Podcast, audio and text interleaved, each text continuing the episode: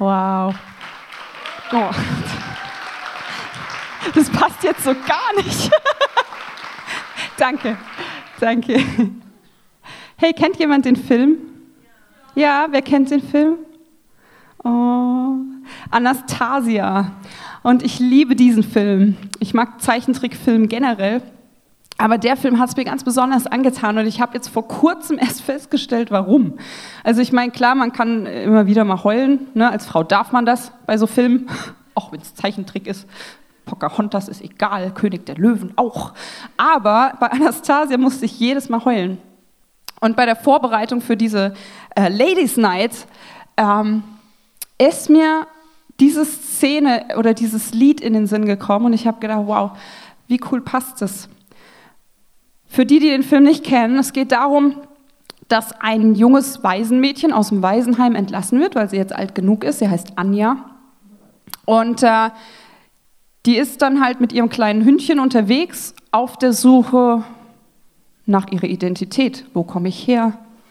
Wer bin ich eigentlich?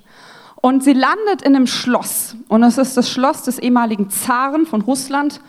Und sie geht in dieses Schloss rein und dann ist dieses Lied. Und sie sagt, irgendwie ist das, als ob da so ein Traum ist. Irgendwie erinnert mich das an was. Und sie träumt und hat immer dieses Lied im Kopf.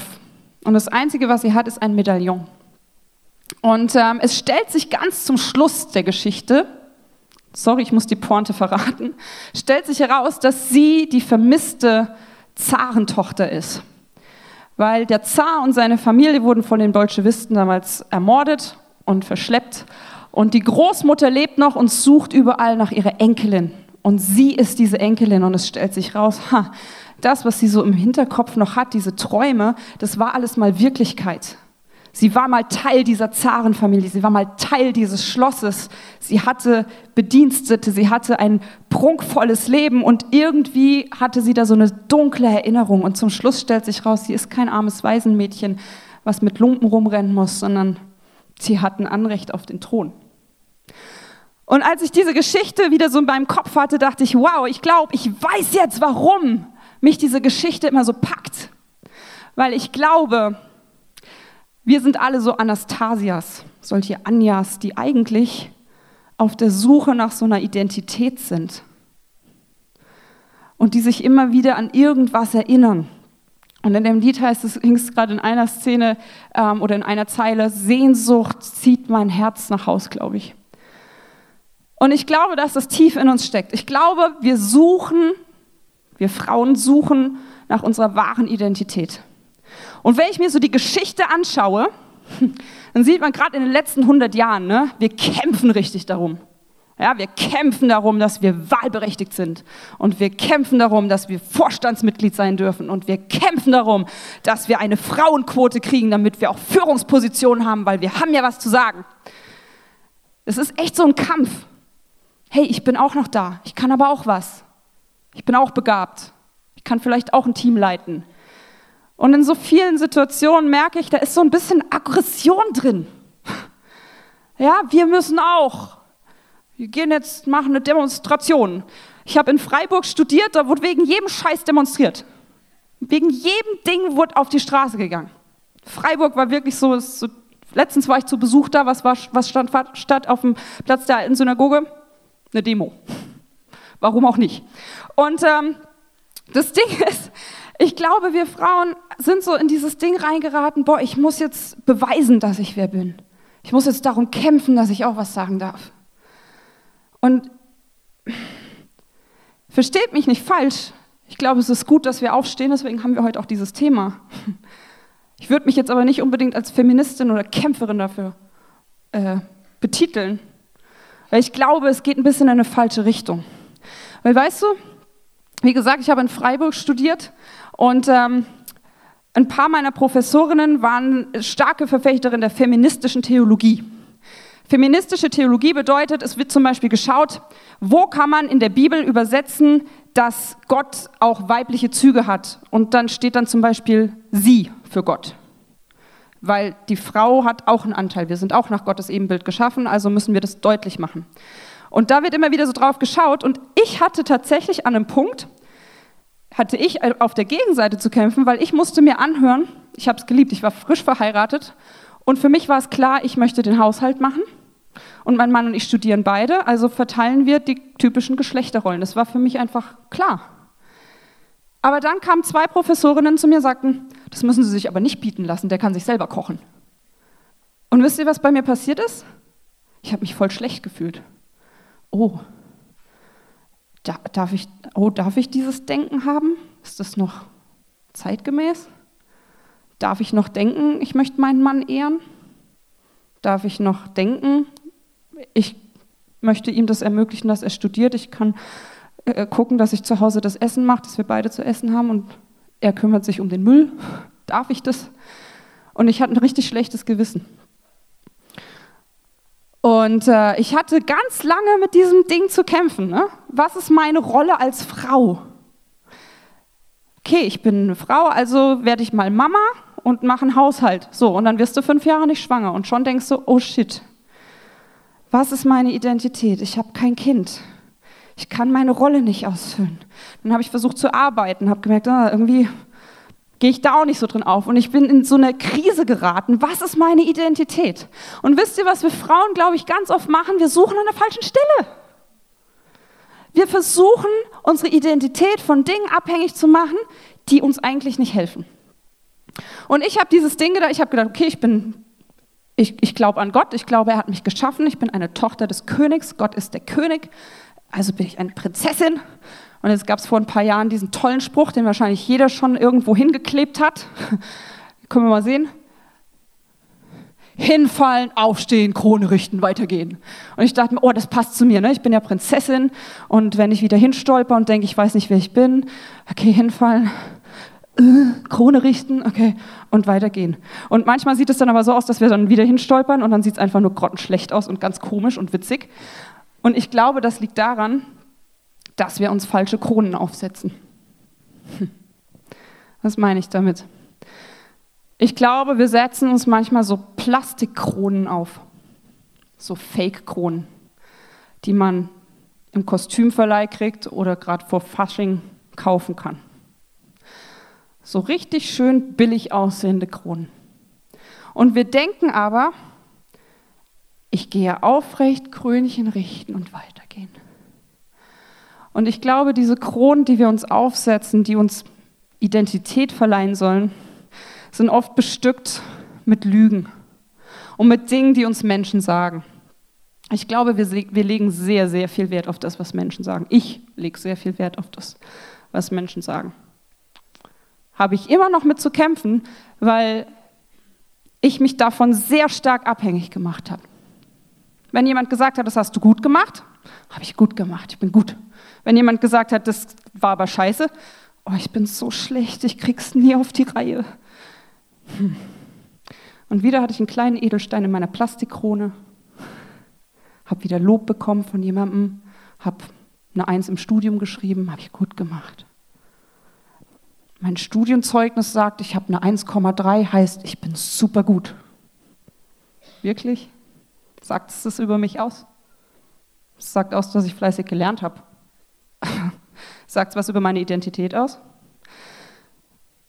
Und ich glaube, dass wir so viel Wert darauf legen, was andere sagen, dass es uns innerlich ein bisschen kaputt macht. Ich glaube, viele von uns sitzen hier und jeder von uns hat mindestens einen Satz, der ihm einfällt, der mal irgendjemand gesagt hat, der uns runterzieht und der uns zum Nachdenken bringt und uns zweifeln lässt über uns selber. Und das Schlimmste ist, wenn das Sachen sind, die eigentlich deine Stärke sind, wo ich glaube, dass sie Gott dir ganz bewusst gegeben hat. Und jemand lächelt drüber. Bei mir war ganz lange oh, du bist immer so emotional, du bist immer so hypersensibel und so eine Drama Queen. So dass ich selber schon immer wieder gesagt ja, ich bin eine Drama Queen. ja, ich übertreibe wieder, ich bin halt eine Drama Queen. Ja, ich bin wieder so emotional. Tut mir leid. Das hat aber ganz viel mit mir gemacht. Und ich habe so eine Fake-Krone aufgesetzt und habe versucht, irgendwie gerade damit zu laufen. Ich bin emotional und ich bin hypersensibel und ich muss meine Emotionen besser in den Griff kriegen. und habe mich, glaube ich, dabei ziemlich selbst verloren. Weil was passiert dann? Wir versuchen uns anzupassen, wir versuchen so zu sein, wie die anderen uns haben möchten. Oder wir werden rebellisch. Wer guckt Germany's Next Topmodel?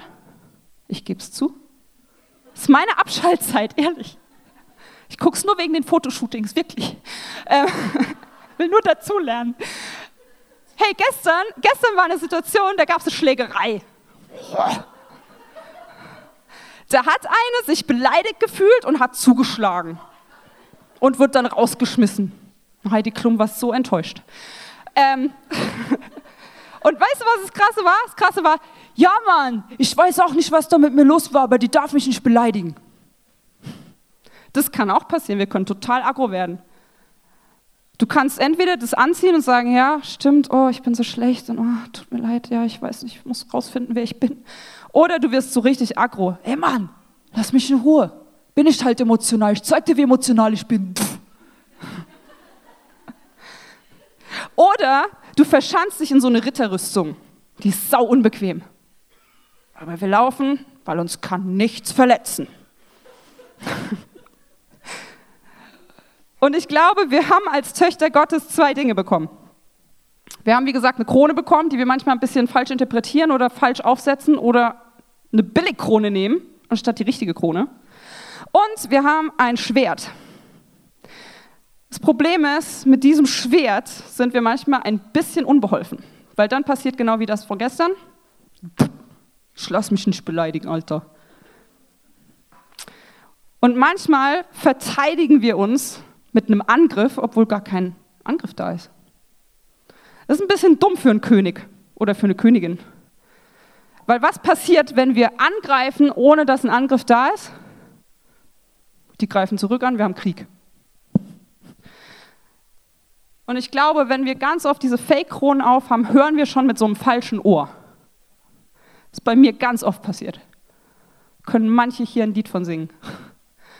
Die haben eine Sache gesagt und ich habe was komplett anderes gehört. Eine Sache war, ich weiß gar nicht mehr. Habe ich direkt entschuldigt, so ja, aber wenn ich dann wirklich zu lange rede, dann müsst ihr mir das auch wirklich sagen. Und dann hat, wurde nur gelacht, so Daisy, das war nicht bös gemeint, das war einfach nur ein Witz. Aber ich direkt. Wo ist ein Angriff? Und ich glaube, wenn wir so weitermachen, liebe Mädels, was haben wir dann? Ich glaube, wir haben eine Armee von Frauen, die ziemlich niedergeschlagen ist, die ziemlich verletzt ist, die nur noch ängstlich am Boden sitzt. Was? Wer bin ich? Weiß ich nicht. Aber ich zeig dir, wer ich bin, glaube ich. Wie schlägt man nochmal? Ich weiß es nicht. Und das zieht so runter. Und heute Abend, ich habe ja ein Team von, wie viele sind wir? Sieben Frauen im Vorbereitungsteam für diese Ladies Night. Und wir saßen an einem Tisch, kannst jetzt drüber lachen oder nicht, aber wir haben gebetet und ich habe gesagt, jeder macht die Augen zu und wir schreiben, wir, jeder sagt, was er sieht. Wir beten und jeder sagt, was er sieht. Und ursprünglich hatten wir ein anderes Thema für diesen Abend und ursprünglich sollte das ein bisschen in eine andere Richtung gehen, nur leicht. Und alle hatten das Bild von einer Kriegerin im Kopf mit Krone und Schwert. Und da wusste ich, heute Abend geht's ab, liebe Mädels. Wir haben ein Buch, ähm, die, die Manuela hatte ein Buch dabei, das heißt Gottes, äh, Tochter Gottes, erhebe dich. Und ich habe dieses Buch angefangen zu lesen und da ist eine Vision drin, die so passt. Und wir haben ein wunderbares Team, was es sich nicht hat nehmen lassen, zwei Wochen Arbeit reinzustecken und diese Vision in einen Filmclip zu verwandeln. Und damit ihr versteht, wohin ich heute Abend möchte, dass wir verstehen, was diese Krone und dieses Schwert bedeutet, schauen wir uns jetzt diese Vision aus diesem Buch Tochter Gottes, erhebe dich an.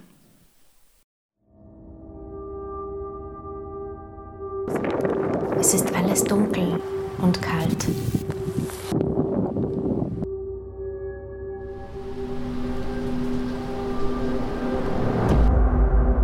Am Horizont erahne ich einen Lichtschimmer. Es ist anfangs nur ein kleiner Punkt, aber je länger ihn ich betrachte, desto größer wird er. Er dehnt sich aus und ich spüre schon warme Strahlen. Und schließlich sehe ich, wie sich ein majestätischer Sonnenaufgang ankündigt. Das ganze Bild wird in einen sanften, zarten Schimmer getaucht. Und da entdecke ich sie. Eine Frau, die mit dem Gesicht nach unten auf dem Boden liegt, bedeckt von Dreck und Staub. Ihre Haare strähnig, die Kleider nur Lumpen. Ein sanfter Lichtstrahl fällt auf sie. Sie kann es kaum glauben, dass Licht in ihre Dunkelheit fällt. Sie zwinkert. Ihre Augen gewöhnen sich langsam an die Helligkeit. Es kostet sie enorme Kraft, sich weiter aufzurichten. Aber wie könnte sie nur liegen bleiben, wenn solch herrliches, majestätisches Licht ihre Welt erleuchtet? Langsam, Zentimeter für Zentimeter kommt sie hoch. Sie atmet ein paar Mal tief durch. Der Gestank von Tod und Verwesung hängt noch in der Luft. Sie atmet schwer, zu lange hatte sie im Dreck gelegen. Sie hatte vergessen, wie es sich anfühlt, sich zu bewegen, ein Ziel zu haben. Aber dieses Licht, sie muss vorangehen. Sie kann nicht in dieser Grube bleiben. Vorsichtig, so als hätte sie das Gehen verlernt, setzt sie einen Fuß vor den anderen.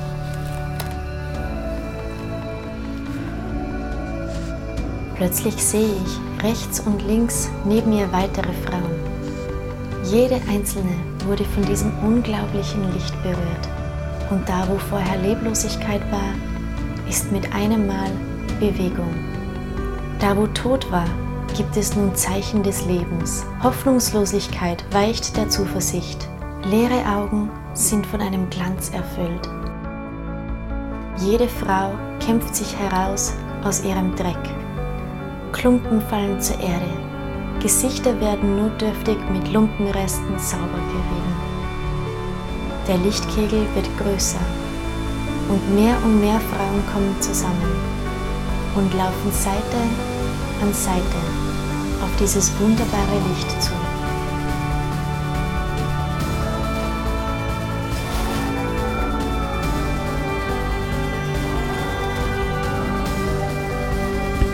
Licht nach all der Dunkelheit, der Finsternis, der Enge, der Verzweiflung, der Angst und der Einsamkeit. Ich sehe vor Fassungslosigkeit tränenüberströmte Gesichter aus den anfangs zögerlichen Schritten werden lange, zielgerechte. Es scheint, als würde eine Armee zusammenkommen. Ich sehe Frauen, die eine zauberhafte Armut und Grazie ausstrahlen, wiedergefundene Würde in jeder Bewegung. Und dann geschieht etwas Unfassbares. Die Lumpen der Frauen verwandeln sich in lange, edle, blütenweiße Gewänder. Die verbitterten, verängstigten und hoffnungslosen Gesichtszüge werden weich und sanft. Die Haare vorher strähnig, ungekämmt und verdreckt fallen nun seidig über gerade Rücken. Keine einzige Frau ist mehr gram gebeugt. Ich sehe nur aufgerichtete, wundervolle, starke Körperhaltungen. Das Licht ist nun so weit am Himmel, dass die Dunkelheit vollständig zurückgedrängt ist. Als ich die Frauen weiter betrachte, sehe ich mit einem Mal, dass ihre Hände nicht mehr leer sind. Jede Frau hält ein Schwert. Die Schwäche scheint mit dem Dreck abgewaschen und verschwunden zu sein. Die Frauen halten die Waffen mit einer weichen Leichtigkeit und gehen weiter auf das Licht zu.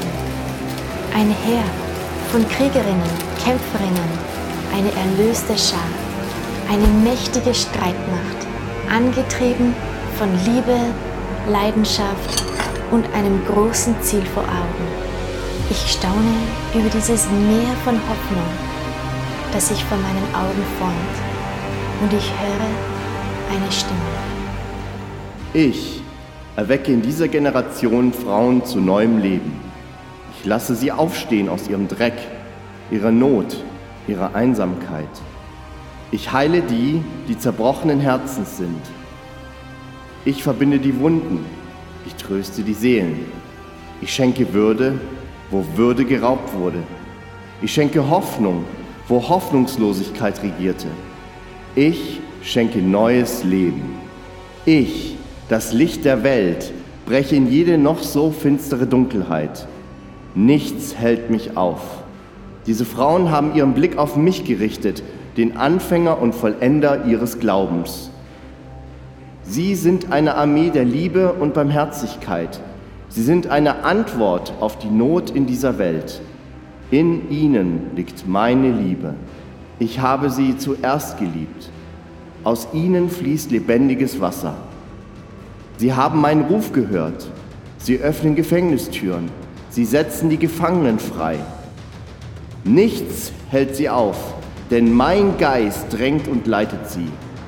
Dies ist ein Heer, das keine Angst hat. Diese Frauen waren zerbrochen, aber ich habe sie geheilt. Ich bin tief bewegt. Ich weiß, diese Worte gelten auch mir, denn ich bin eine dieser Frauen.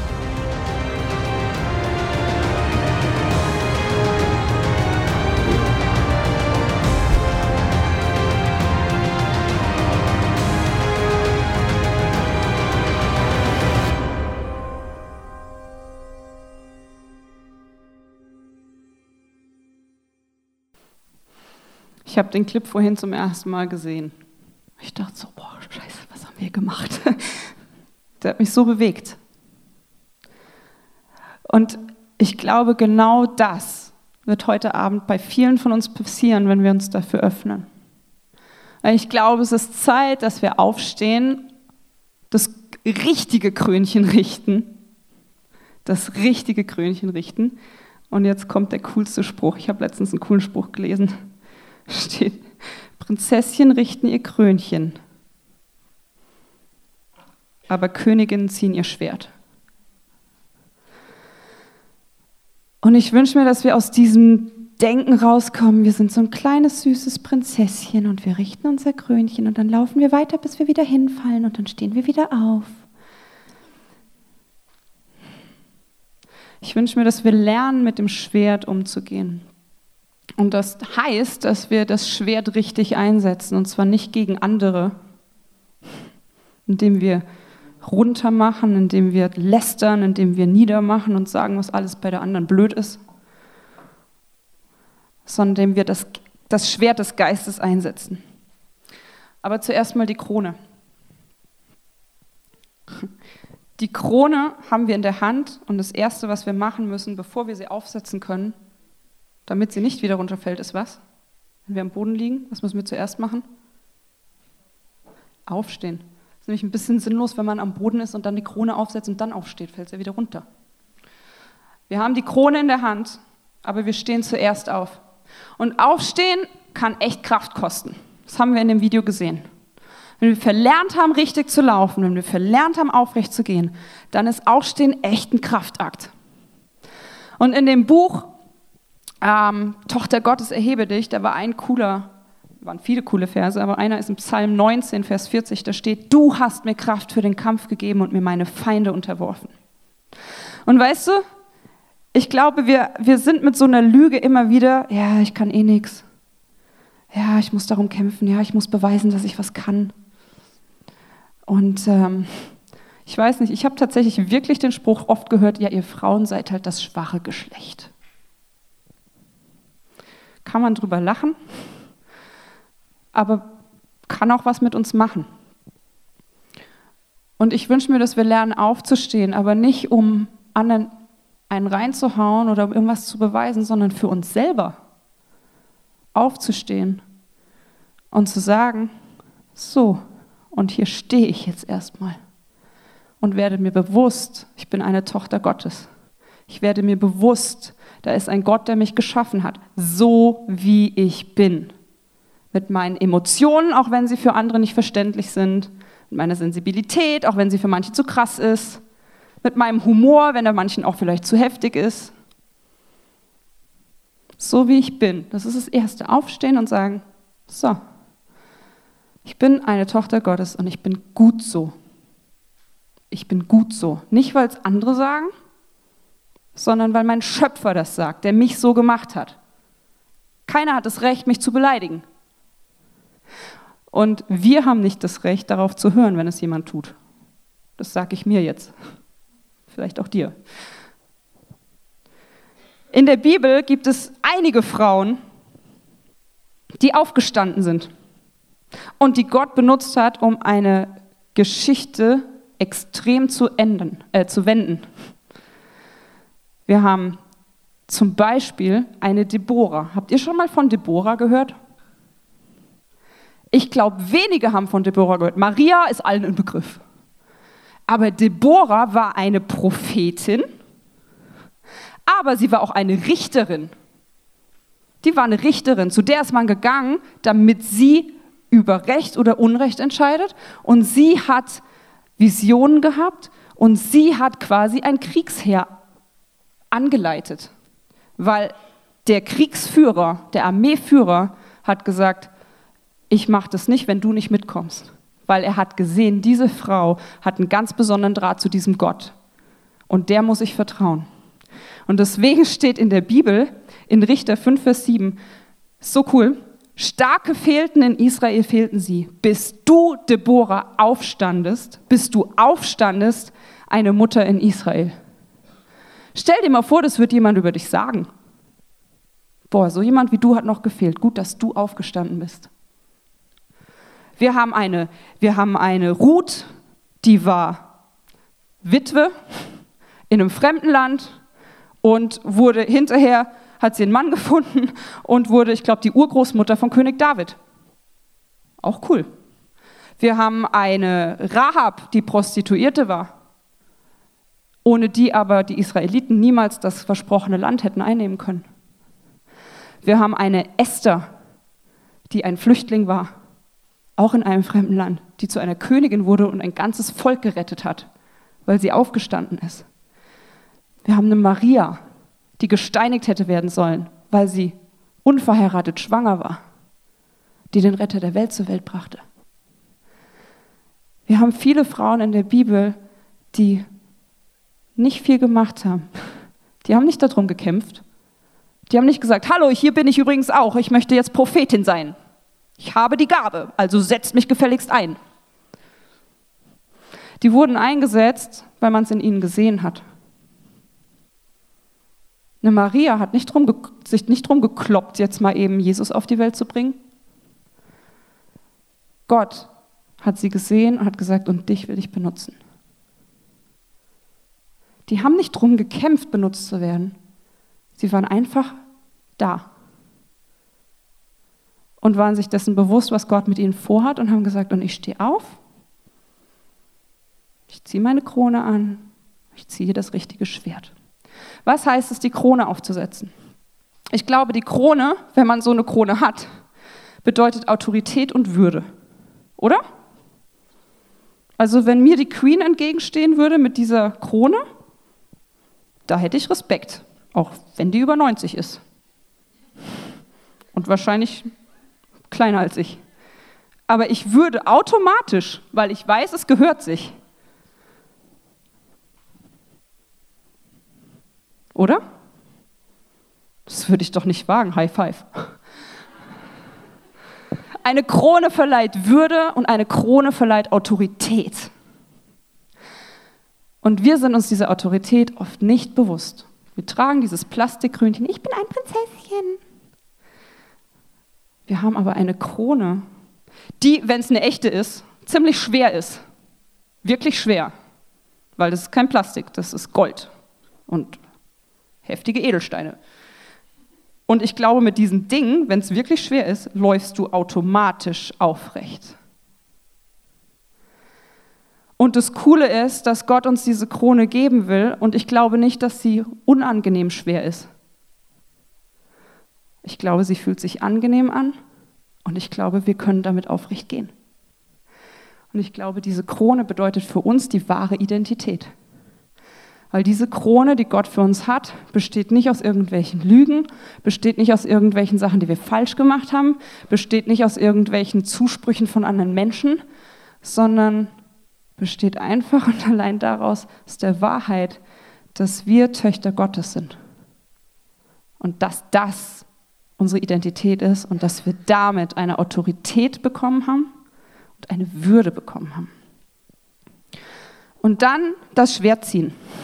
Königinnen ziehen ihr Schwert. Und ich habe vorhin schon gesagt, wir nehmen manchmal, wir denken immer so, unsere Waffe ist dann immer so ein Gegenargument oder wir kämpfen oder wir beweisen.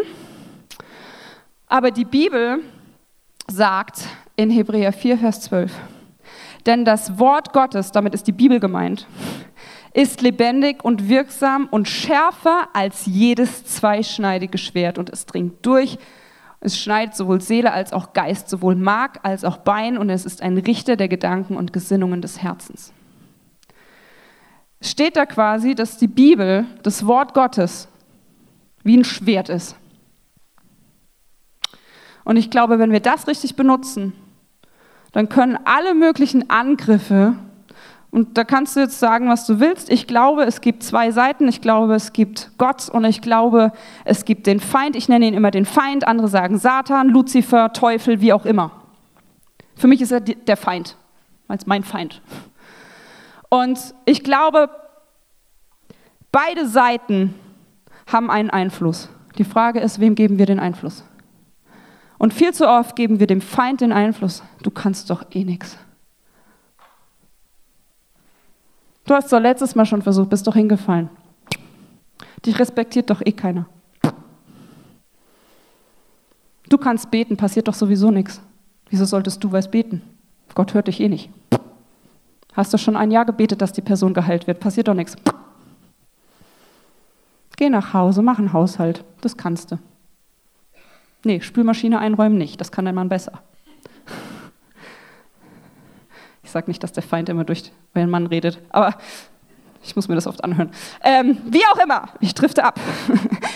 Ich glaube, dass wir diese Lügen viel zu oft hören und viel zu oft annehmen und dann versuchen, mit einem Schwert von Akzeptanz und ich muss jetzt beweisen, dass ich es besser kann und ich muss beweisen, dass es nicht stimmt, rangehen. Und ich glaube, es ist viel besser, viel einfacher und viel Kraft wirklich äh, Kraft, wie heißt es, sparender, wenn wir das Wort Gottes als Schwert nutzen, was in der geistlichen Welt, in der geistlichen Welt wirklich schärfer ist als jedes zweischneidige Schwert.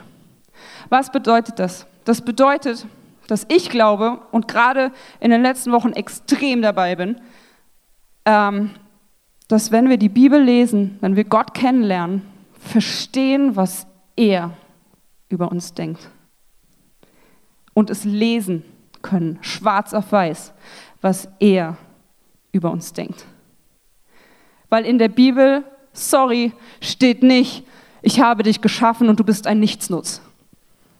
In der Bibel steht nicht, du bist hässlich und hast Pickel und ich will eh kein Mann. In der Bibel steht nicht, ich habe dich geschaffen und habe es bereut. Warum habe ich dich nur gemacht? In der Bibel steht, dass wir einzigartig und wunderbar gemacht sind. Im Psalm 1 steht, glücklich der Mensch, der nicht folgt dem Rat der Gottlosen, den Weg des Sünders nicht betritt und nicht im Kreis der Spötter sitzt, sondern, und jetzt kommt's, der seine Lust hat am Wort des Herrn und über sein Gesetz sind Tag und Nacht. Er gleicht einem Baum, gepflanzt an Wasserbächen, dessen Blätter nie verwelken, der Frucht bringt zu seiner Zeit heißt nichts anderes als, hey, gib dich doch nicht mit Leuten ab, die ständig blöd über dich reden. Setz dich mit der Bibel auseinander und du wirst aufblühen. Weil da die Wahrheit drin steht. Und wenn wieder Lügen kommen, dann kannst du sagen, ich bin einzigartig und wunderbar gemacht. Ich bin eine Tochter Gottes. Ich habe ein Anrecht auf das Erbe. Ich bin berufen. Ich habe Geistesgaben, die ich einsetzen kann. Und vielleicht passiert dir das dann, was mir passiert ist. Hab gesagt, ich wurde immer so ein bisschen belächelt, ne? so, oh, so emotional. Weißt du, was in letzter Zeit passiert? Ich höre Gottes Stimme so extrem wie noch nie zuvor. Warum? Weil ich so sensibel bin. Ich kriege Tränen in die Augen, wenn ich bei der Vorbereitung für heute Abend sitze Warum?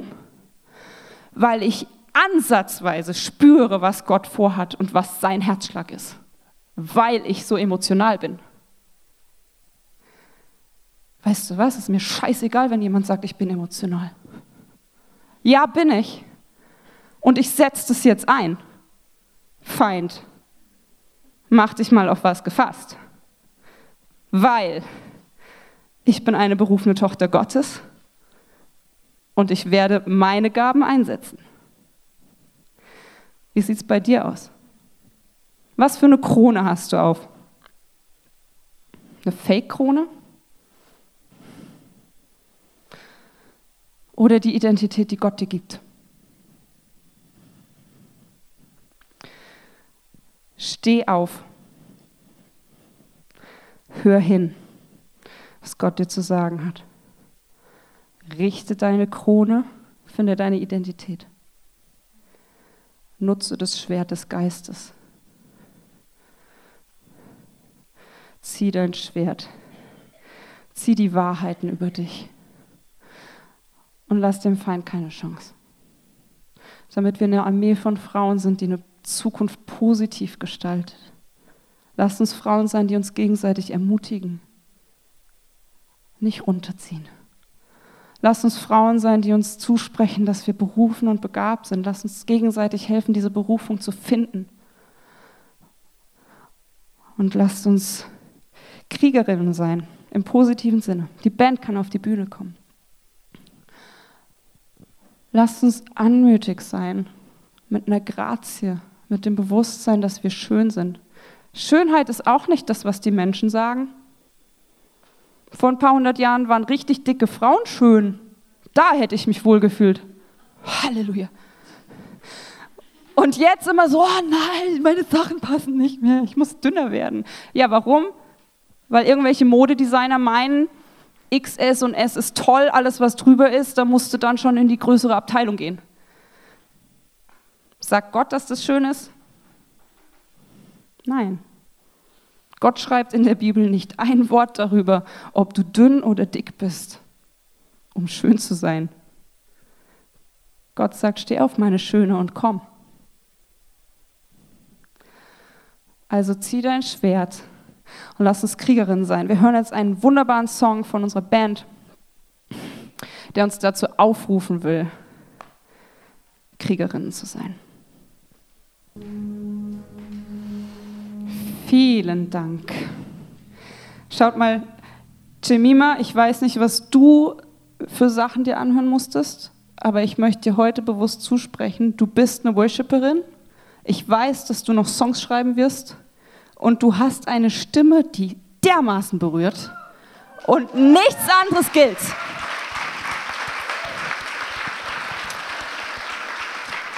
Ehrlich. Alter Schwede. Hey, ich glaube wirklich, dass Gott heute Abend jede von uns ganz sanft dazu aufrufen will, aufzustehen. Diesen Dreck abzuschütteln, diese Lügen abzuschütteln, diese Verletzungen abzuschütteln was irgendwann mal irgendwer über uns gesagt hat. Vielleicht auch Leute, die dir sehr nahe standen, die dir sehr wichtig waren, dann tut es umso mehr weh. Aber wir vergessen viel zu oft, zu dieser Quelle zu gehen, zu diesem Licht zu gehen, zu diesem Papa zu gehen, zu diesem König zu gehen, zu sagen, denkst du auch so?